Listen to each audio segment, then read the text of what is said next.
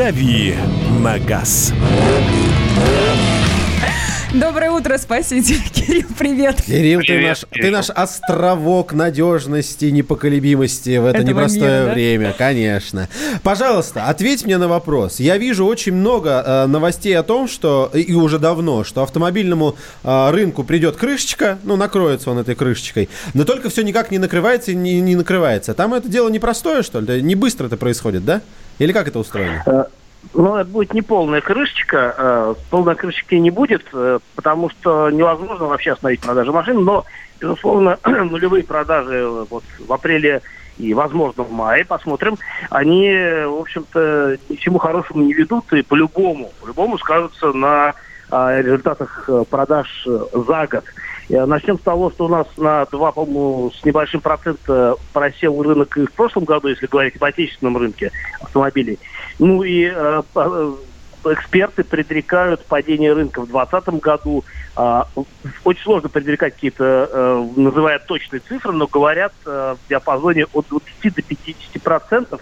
А, тут уж как пойдет. Ну и делают там дальше уже, конечно, уточнение, что, например, массовый сегмент пострадает сильнее, чем премиальный, но это, в общем-то, общая история для всех кризисов. Всегда а, покупатели, которые хотят приобрести автомобиль э, дорогой и жирный, они э, используют такое время э, как хороший, собственно, повод для инвестиций, хотя автомобиль никогда не был инвестицией, если это не старый автомобиль.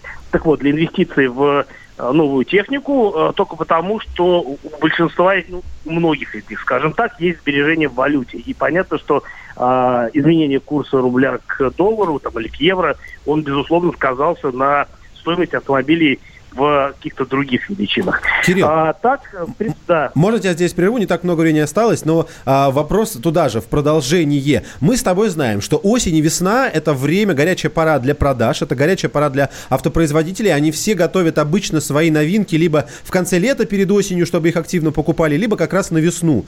Вот эти два месяца, не знаю, может быть, я просто чуть дальше от этого, чем ты, не видел ни одной премьеры. Они, правда, сейчас все схлопнулись или просто сейчас не до этого? Есть какие-то новые автомобили, там, в том числе на российском рынке, на которые, допустим, стоит обратить внимание, если вдруг кто-то сейчас хочет этим заниматься? Э, Ну, рынок пополняется не так активно, как хотелось бы. Э, Сейчас скорее речь идет о том, что будут какие-то новинки такие отложенные. Вот, например, показали седан Audi A3 нового поколения, который, я надеюсь, в России появится, потому что это, скорее всего, станет базовой моделью э, для модельного ряда Audi.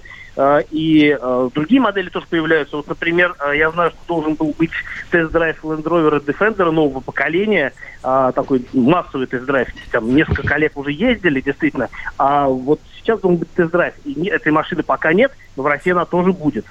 Понял. Кирилл, спасибо тебе Спасибо. большое. С нами на связи был Кирилл Бревдо, автообозреватель «Комсомольской правды». Андрей Ковалев. Простой русский миллиардер. В авторской программе «Ковалев против». Против кризиса. Против коронавируса. Против паники. Против кнута, но за пряники.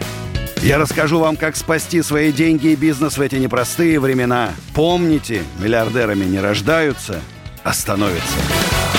Ковалев против. На радио «Комсомольская правда». По будням с 10 вечера до полуночи по московскому времени.